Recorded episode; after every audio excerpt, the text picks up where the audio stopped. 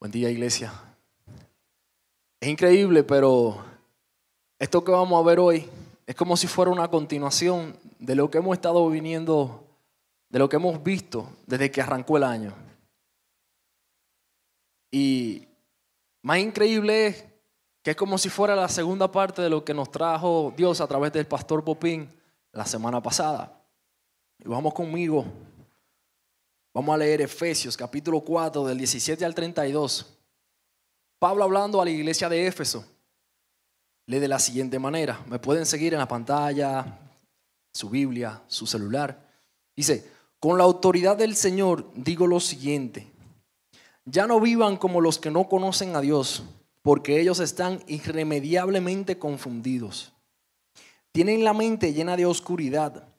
Vagan lejos de la vida que Dios ofrece porque cerraron la mente y endurecieron el corazón hacia Él. Han perdido la vergüenza, viven para los placeres sensuales y practican con gusto toda clase de impureza. Pero eso no es lo que ustedes aprendieron acerca de Cristo, ya que han oído sobre Jesús y han conocido la verdad que procede de Él. Desháganse de su vieja naturaleza pecaminosa y de su antigua manera de vivir que está corrompida por la sensualidad y el engaño. En cambio, dejen que el Espíritu les renueve los pensamientos y las actitudes. Pónganse la nueva naturaleza creada para ser a la semejanza de Dios, quien es verdaderamente justo y santo. Así que dejen de decir mentiras.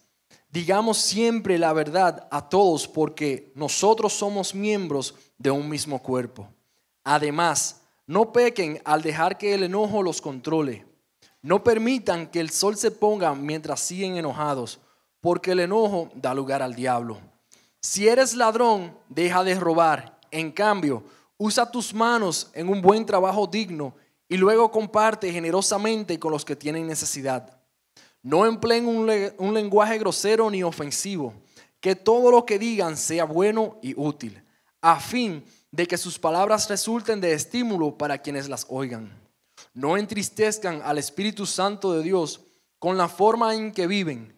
Recuerden que Él los identificó como suyos y así les ha garantizado que serán salvos el día de la redención.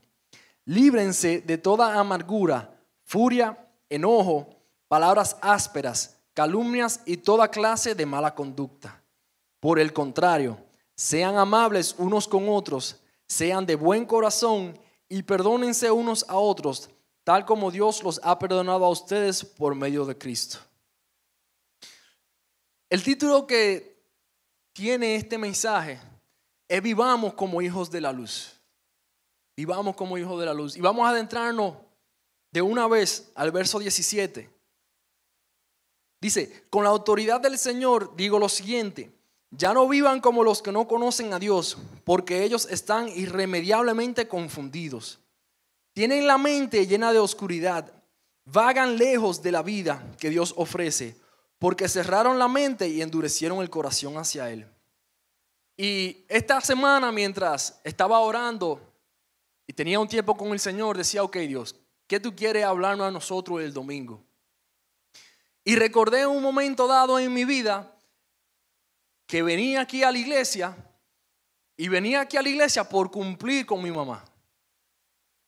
Mi mamá, desde que yo tengo uso de razón, es cristiana y ella, tanto a mí como a mi hermana, nos traía a la iglesia. Y en ese momento dado de mi vida, en esa temporada de mi vida, yo pensaba que todo esto que se ve aquí es un show.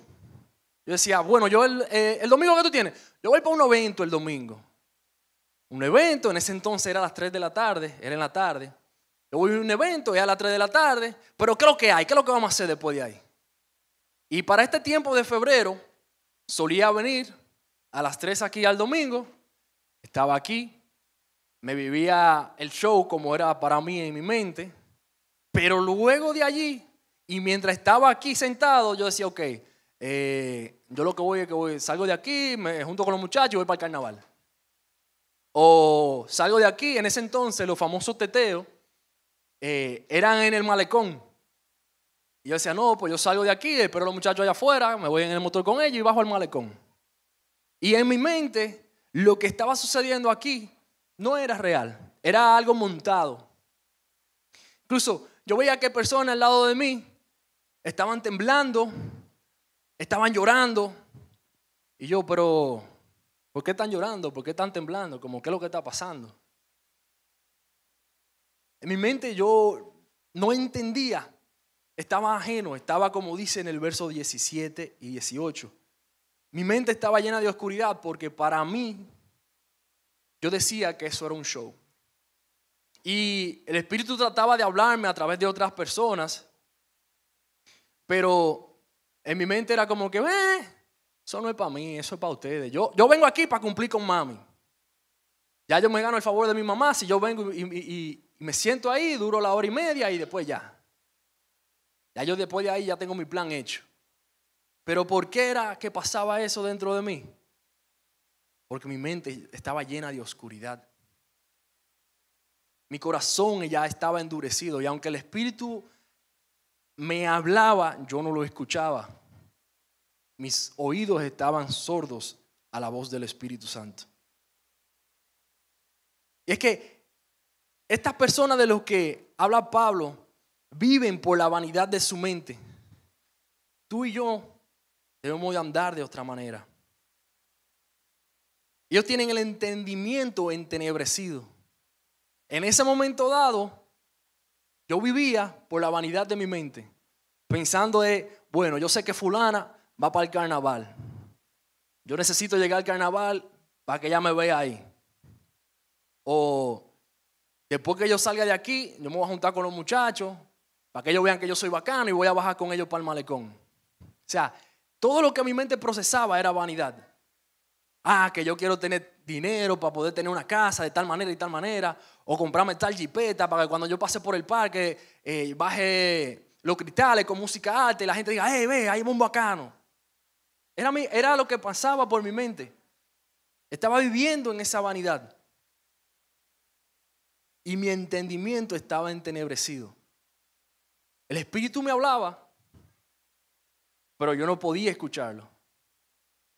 Porque tenía un bullicio dentro de mi mente que no permitía que yo escuchara la voz de Dios.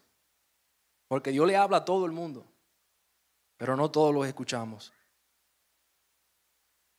¿Y cómo se endurece el corazón? El corazón no se endurece de la noche a la mañana que tú dices, ok, me desperté y ya, estoy endurecido de corazón.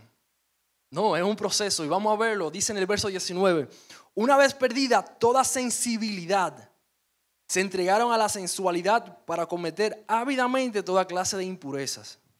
O sea, es un proceso porque dice que una vez perdida toda sensibilidad, y eso va ocurriendo a medida de que el Espíritu te habla. Y tú dices, bueno, Espíritu Santo, tú me dices que yo no haga esto, pero si yo no hago esto, yo no voy a tener el trabajo que yo estoy buscando. Necesito, necesito pegarme, estamos en política, yo necesito pegarme con fulano para que me den el trabajo. Y ahí el Espíritu Santo va retrocediendo poco a poco. Vamos perdiendo esa sensibilidad de escucharlo. O sea, a medida que Él nos habla, recuerda que el Espíritu Santo fue dejado por Jesús para que fuera nuestro guía en nuestro tiempo aquí en la tierra, nuestro consolador. Y todos los demás roles que Él tiene. Pero para eso tú necesitas escucharlo, necesitas darle su espacio. Si no, entonces ocurre eso, que poco a poco tú vas perdiendo la sensibilidad y el corazón se va endureciendo. Hasta el punto tal que tú dices, no, pero yo tengo tiempo y siento que Dios no me habla. Verifica.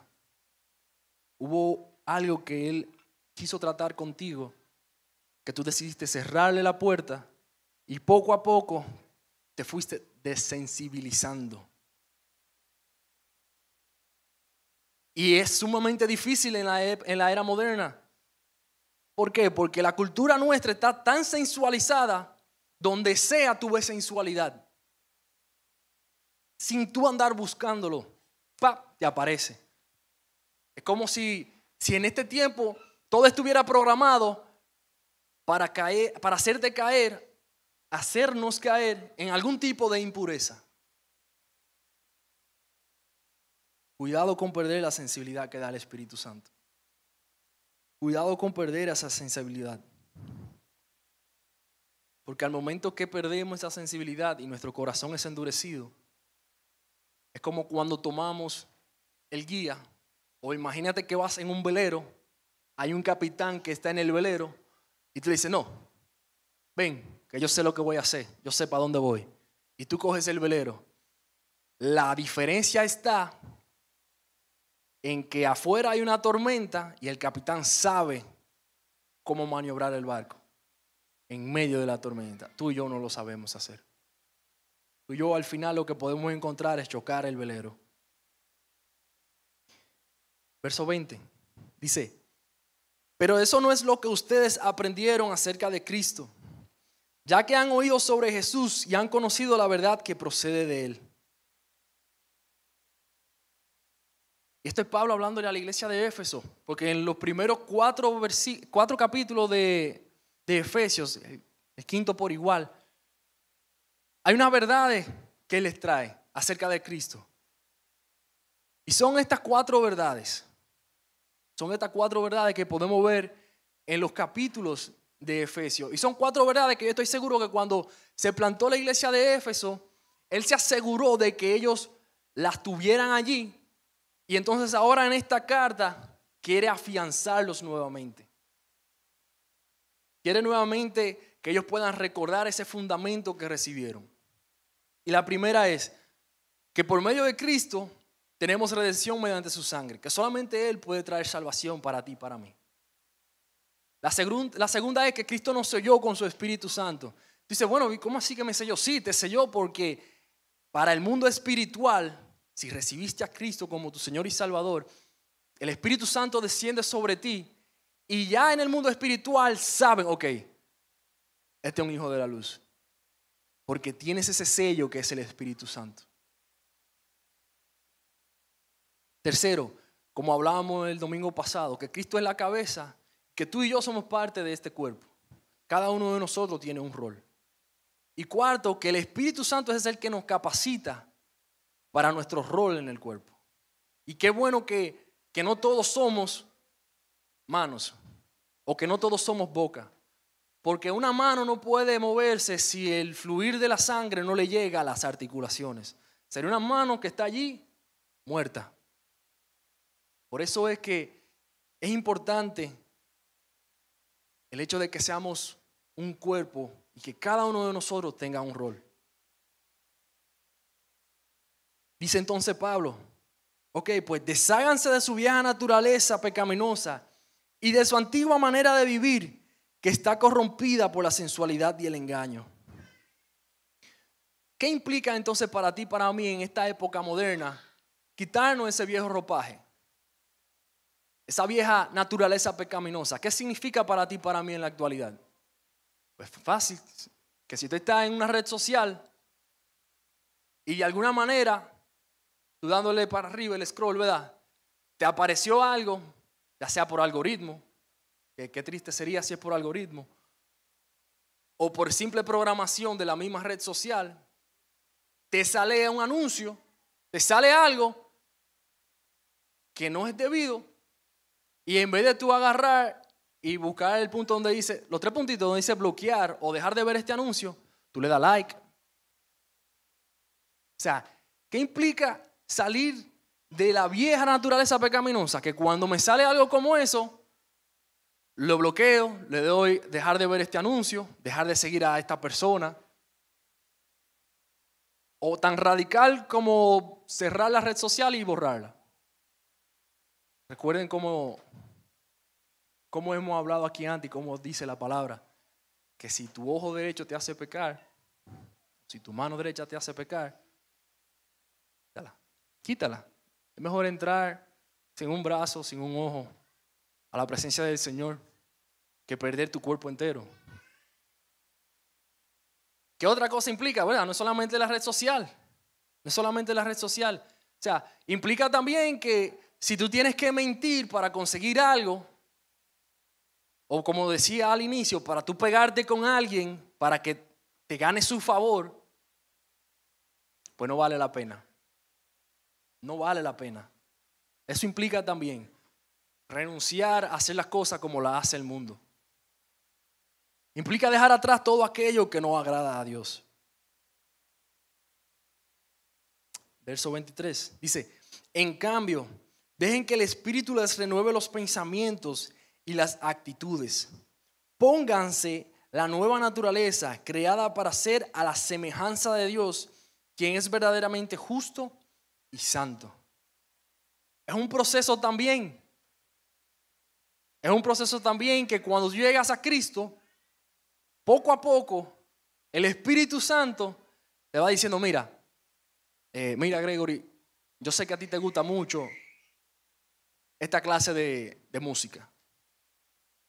Sé que toda tu vida tú has escuchado esta clase de música, pero, pero fíjate, fíjate en cómo la letra, lo que dice, no es beneficioso.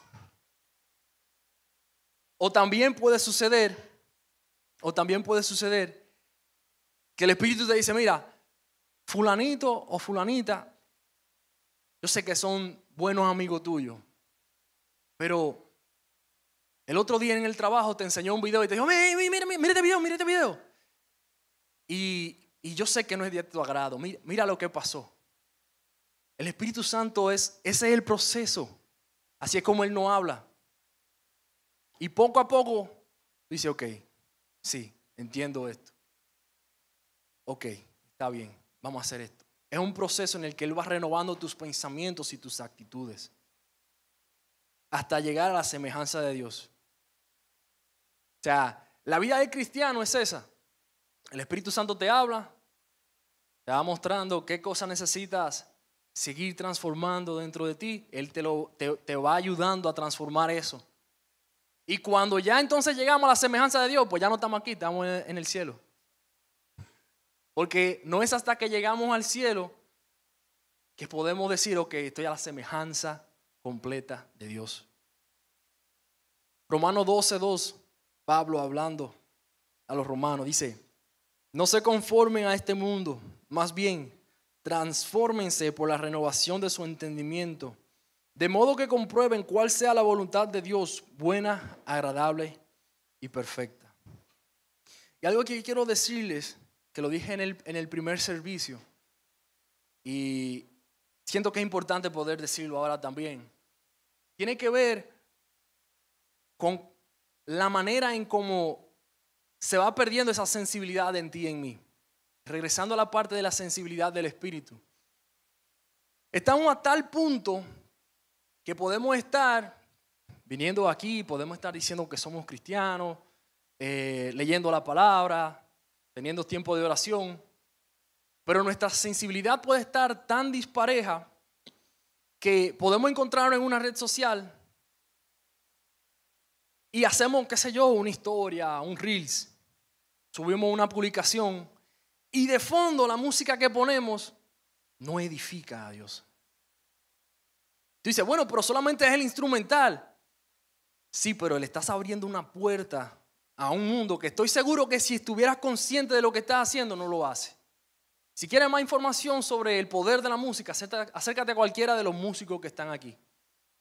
Yo estoy 100% seguro que van a dejarte saber el verdadero poder de la música, porque la música es espiritual. O sea, me he dado cuenta que como cristianos estamos tan, pero tan insensibles a veces, que ponemos una canción de un exponente y decimos, bueno, pues es solamente la intro quizá de la canción, es solamente el instrumental de la canción, pero tú te das dando cuenta de lo que, lo que dice la letra de la canción después del instrumental.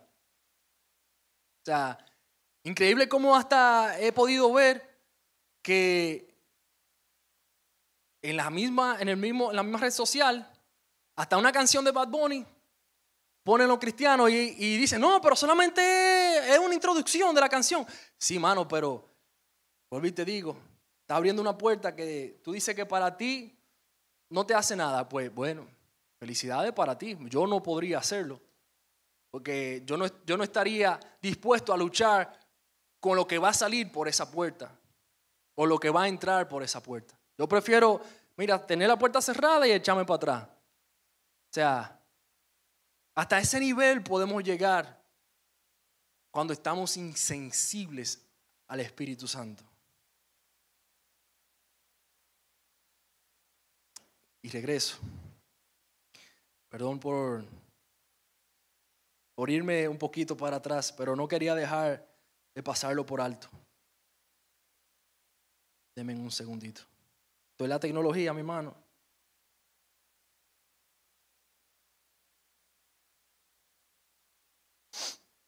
Ok, seis puntos que debemos evitar para que tú y yo podamos seguir viviendo en la luz. Son seis puntos que si lo evitamos, podemos seguir viviendo en la luz. Primero es la mentira. Efesios 20, eh, verso 25 dice, así que dejen de decir mentiras, digamos siempre la verdad a todos, porque nosotros somos miembros de un mismo cuerpo. Y aquí te tengo el proceso productivo del pan. Eh, como ustedes saben, yo soy, yo trabajo en una panadería, en una repostería, y no es para que te dé hambre, pero como Dios me habla a través del proceso del pan, pues yo tengo que hablarte de lo que, de lo que sé. Y aquí tenemos el proceso, la primera línea es cuando hacen la materia prima. Vemos que están haciendo la harina, la materia prima principal del pan. Están haciendo la harina y este entonces se está mezclando para hacer la masa de pan. Luego abajo, el segundo, la segunda línea, lo que tenemos es una máquina que, que hace el pan, que forma el pan, y una persona que está cogiendo el pan, lo pone para fermentar y luego para hornear. Y por último, tenemos a una persona que saca el pan, lo está empacando, lo prepara para sacarlo a venta. Pues cuando el verso dice que digamos siempre la verdad a todos porque nosotros somos miembros de un mismo cuerpo, es como si en este proceso de panadería el panadero final o el que está empacando dice, no, pues mira, eh, yo lo que voy a hacer es que voy a agarrar el pan hecho y le voy a dar para atrás el asunto, lo voy a pasar por la procesadora de pan, lo voy entonces, o sea, al final él no va a obtener la harina como tal. De la misma manera, si tú y yo como cuerpo en Cristo no andamos en la verdad, no vamos a ser eficientes, no vamos a obtener el mismo resultado. O sea, hay cosas que el Espíritu Santo quiere hacer en nosotros, que Dios quiere hacer a través de nosotros, que no se han dado, no se han hecho o han sido tardías porque entre nosotros vivimos en mentira. Y de esa manera el Espíritu Santo no va a obrar. Dios no va a obrar. Por eso necesitamos vivir en verdad. Así, seguir el mismo flujo. Cada quien, como hablábamos anteriormente, tiene un rol. Cada quien seguir el rol y dejarse guiar por el Espíritu para poder obtener el resultado y, funcionar como un mismo cuerpo. Segundo, ser influenciados por el enojo. Dice el verso 26. Además, no pequen al dejar que el enojo los controle. No permitan que el sol se ponga mientras siguen enojados, porque el enojo da lugar al diablo. Y aquí te voy a mostrar, algunas características que suceden en tu cuerpo cuando estás enojado, cuando estás enojada. Primero es que tus músculos y articulaciones se tensan, se tensan. Por eso sucede que cuando te, enojas y después que estás calmado dices, ah, pero ¿por qué que me duele la espalda? Pues tus músculos se tensaron, tus articulaciones se tensaron y eso produce dolor. Por eso que cuando tú vas al gimnasio y haces peso, tus músculos se tensan, se hinchan y por eso tú tienes dolor, porque se está reparando algo. Segundo, hay un cambio en nuestra presión arterial. Cuando estamos enojados, nuestra presión arterial cambia, se eleva. Produce que muchas veces nuestro corazón trabaje quizás hasta dos veces la velocidad que en calma estuviera trabajando. Tercero, se altera nuestra actividad cerebral. ¿No le ha pasado? A mí me ha pasado que toman una decisión bajo enojo que si hubiesen estado con su mente fría, no la toman de la misma manera. Y después dicen, si yo hubiese sabido eso, no, no, no tomo esa decisión. Cuarto, se desequilibra nuestro sistema nervioso. Hay personas que se enojan y están temblando. No paran quizás incluso hasta de moverse. Y quinto, se reprime nuestro sistema inmune. Muchas veces, después de un gran enojo, es cuando estás más propenso, más propensa a enfermarte. Porque se reprime tu sistema inmune. Y no te estoy diciendo que no te enojes, no. Pues el enojo es una emoción. Dios creó la emoción y las emociones son buenas porque Dios las creó. Lo que no podemos es ser influenciados por el enojo. Ahí es que no podemos llegar. Y como dice el verso, te enojaste con un hermano, con una hermana, no permita que el sol se ponga con ese enojo. Busca la manera de resolver. En casa no nos podemos quedar dormidos si estamos enojados. Muchas veces es tarde de la noche y todavía estamos ahí. Hasta que se calmen las aguas para resolver.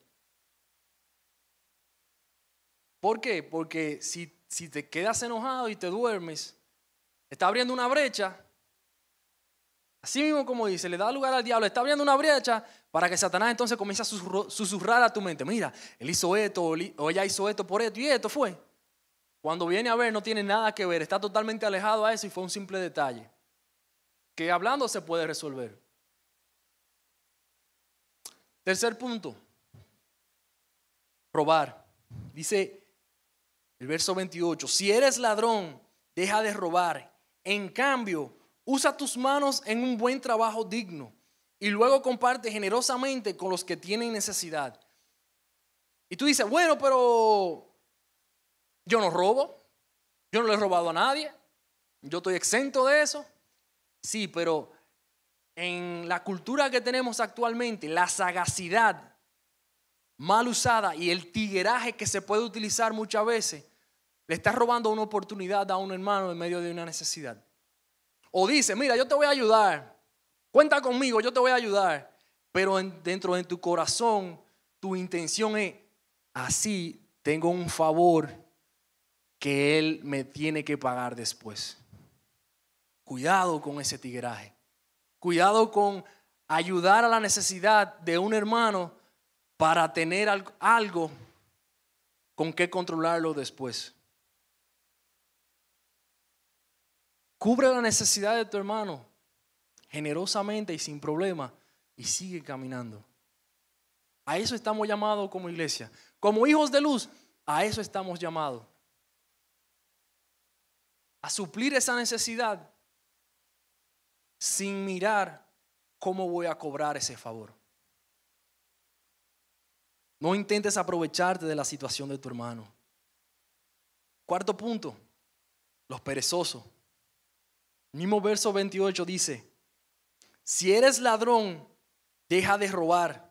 En cambio, usa tus manos en un buen trabajo digno y luego comparte generosamente con los que tienen necesidad. O sea, yo quiero dejar algo claro que en otro momento lo he dicho.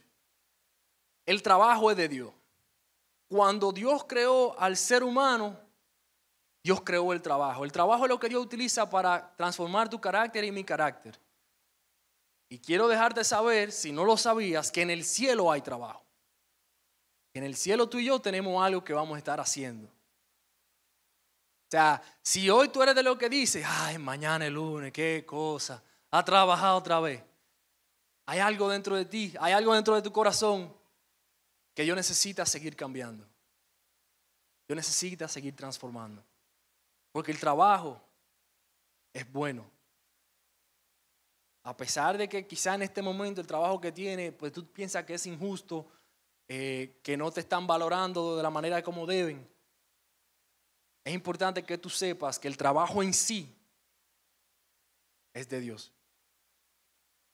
No te dejes llevar por la película que te quieren montar en las redes sociales, que las cosas se viven así, como que light, como que de vacaciones 24/7. No. Eso es una falacia. Cinco, y estoy terminando. Dice, palabras obscenas. No empleen un lenguaje grosero ni ofensivo. Que todo lo que digan sea bueno y útil a fin de que sus palabras resulten de estímulo para quienes las oigan. O sea, si tú estás en medio de una conversación o estás cerca de una conversación y están hablando de algo, dice, bueno, aquí está mi jefe, yo necesito decir algo eh, para quedar bien con él. Pero lo que dices no es nada que edifica, pues mejor quédate callado y pasa por sabio. Pasa por sabio estando callado. Que todo lo que salga de tu boca sea para edificar a alguien más, para bendecir a otra persona. Ojo, no es que no corrija a alguien, porque aún la corrección es para edificación. Pero sí que tengamos cuidado de las palabras que salen de nuestra boca y que evitemos conversaciones que no edifican. Que no edifican. No en todas las conversaciones que están cerca de, de ti tú tienes que opinar algo. No es necesario. Pues de toda palabra vana que salga de nuestra boca se nos va a pedir cuenta. De toda palabra vana, de toda palabra, de todo lo que sale de nuestra boca nos van a pedir cuenta. Dios nos va a pedir cuenta en un momento dado. Seis. El último punto dice, entristecer al Espíritu Santo. El verso 30 lee, no entristezcan al Espíritu Santo de Dios con la forma en que viven Recuerden que Él los identificó como suyos y así les ha garantizado que serán salvos el día de la redención. No entristezcamos al Espíritu. Y bueno, tú me dirás, bueno, entonces, ¿cómo me cuido de no entristecer al Espíritu? Pues Pablo lo responde en el verso 31. Dice, alejen de ustedes la amargura, las pasiones, los enojos los gritos, los insultos y toda clase de maldad. Si alejamos de nosotros todo esto y de igual manera escuchamos cuando el Espíritu nos habla, vamos a cuidarnos de no entristecer al Espíritu Santo. Porque sí, Él se entristece también cuando nos habla y no le ponemos atención. Cuando nos habla, nos dice algo y no hacemos conforme Él nos dice. Entonces, ¿cómo puedo seguir? ¿Cómo puedo vivir como hijo de luz? El verso 32 lo dice. Dice, sean buenos y compasivos unos con otros y perdónense mutuamente como Dios los perdonó a ustedes en Cristo. Así como Dios me perdonó a mí, te perdonó a ti. De la misma manera nosotros debemos perdonar a los que nos ofenden. De la misma manera. O sea, a tal punto que tú puedes decir, no, pero que fulano eh, me mintió. Fulano o fulana rompió mi confianza. Sí, pero ¿cuánto más tú y yo defraudamos a Dios? Y Él como quiera nos perdonó. ¿No es acaso tu hermano digno de tu perdón? Claro que sí. Y nos perdonaron aún más a ti y a mí. Algo tan simple que tu hermano te haga haya hecho, merece perdón. Obviamente es un proceso, ¿verdad? Pero merece el perdón. Jesús hablando en Mateo 6, 14 y 15, dice, porque si ustedes perdonan a otros el mal que les han hecho, su Padre que esté en el cielo los perdonará también a ustedes. Pero si no perdonan a otros, tampoco su Padre les perdonará a ustedes sus pecados. Si, si Dios no perdonó a nosotros, ¿por qué no perdonar a mi hermano, a mi hermana? Y ya, ya concluyo, quiero, Quiero hacer un llamado para aquellas personas que no conocen al Señor hoy, que no tienen una relación con Jesús y deciden hoy aprovechar esta oportunidad y tener una relación con Él. Y hay personas que hoy dicen, ok, yo reconozco que no tengo una relación con Jesús. Me han hablado de Él, en otra ocasión, otra persona ha hecho esta misma pregunta. Pero no he decidido empezar una relación con Jesús. Hoy es otra oportunidad que Dios te brinda el día de hoy. Si decides hoy tener una relación con Cristo, quiero invitarte a que te pongas sobre tus pies. Si estás aquí hoy y decides hoy entregarle tu vida a Jesús, quiero invitarte que te pongas sobre tus pies. De todas maneras, como nos están viendo a través de, de YouTube, pues voy a hacer la oración. Si en algún momento dado, mientras estoy orando, tú decides hacerlo, te puedes poner sobre tus pies y repetir las mismas palabras que yo voy a estar diciendo. Si nos ves a través de YouTube y quieres decidir hoy por Cristo, solamente repite las palabras después de mí. Señor Jesús, Padre, te pido perdón porque he estado viviendo una vida lejos de ti. Reconozco que he pecado contra ti, oh Dios, y que necesito que tú Jesús seas mi Señor y Salvador. Te entrego mi vida hoy para que tú seas mi Señor. Recibo el perdón de pecados. Recibo tu gracia. Y recibo a tu Espíritu Santo en este momento en mi vida. Gracias por tu misericordia. Te pido que hoy sea mi nombre escrito en el libro de la vida. En el nombre de tu Jesús. Amén. Y tengo, tengo un llamado y tengo un desafío. El llamado que necesito hacer primero, antes de, de hablar del desafío, es para aquellas personas que sienten o el Espíritu les está hablando hoy de que en su vida han perdido esa sensibilidad para escuchar la voz del Espíritu Santo. Si tú estás aquí hoy y has ido perdiendo poco a poco esa sensibilidad para escuchar lo que el Espíritu Santo te dice, te habla, Quiero invitarte a que te pongas sobre tus pies y que podamos orar por esto. Para que sea, sea Él nuevamente calibrando nuestra sensibilidad. Padre, te pedimos perdón, Señor, porque poco a poco hemos, hemos ido perdiendo la sensibilidad para escuchar a tu Espíritu. Espíritu Santo. Perdónanos por las veces que tú nos has hablado y hemos decidido tomar la rienda de nuestra vida. Por las veces que tú has hablado a nuestro corazón y hemos decidido hacer lo que nos plazca. Perdónanos hoy. Te pedimos que seas tú nuevamente calibrando nuestra sensibilidad, que nuevamente nuestros oídos sean destapados, que podamos escuchar tu voz que nuestro corazón endurecido pueda hoy volver a ser un corazón de carne. Que podamos verte nuevamente en nuestra vida a orar. En el nombre de tu amado Jesucristo. Amén. Y el desafío que tengo hoy es para aquella persona que deciden, y mira, no te pares no te pare a este desafío de que por tú cumplir un requisito.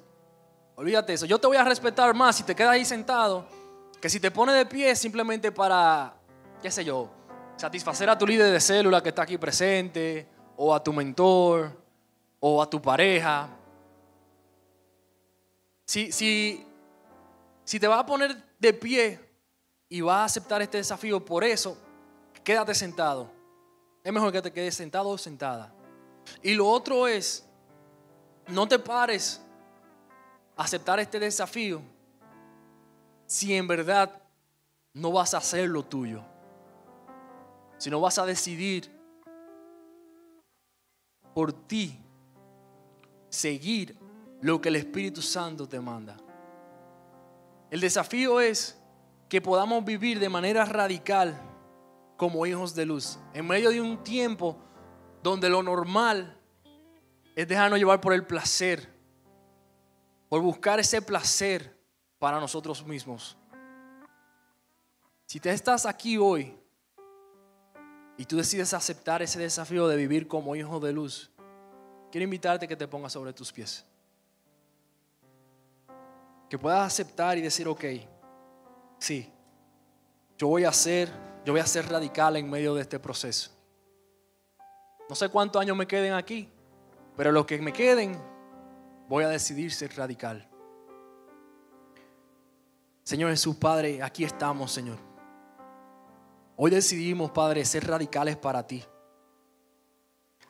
Padre amado, ser hijos tuyos, hijos de luz, que viven, Señor, diferente a como vive el mundo.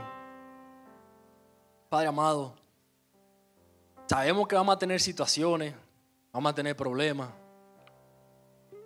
Padre, vamos a ser tentados. Pero algo que tenemos certeza de es que tú vas a estar ahí al lado de nuestro Jesús. Eso fue lo que prometiste, Padre Santo. No prometiste de que no íbamos a pasar estas situaciones. al revés. Por seguirte a ti probablemente van a llegar más.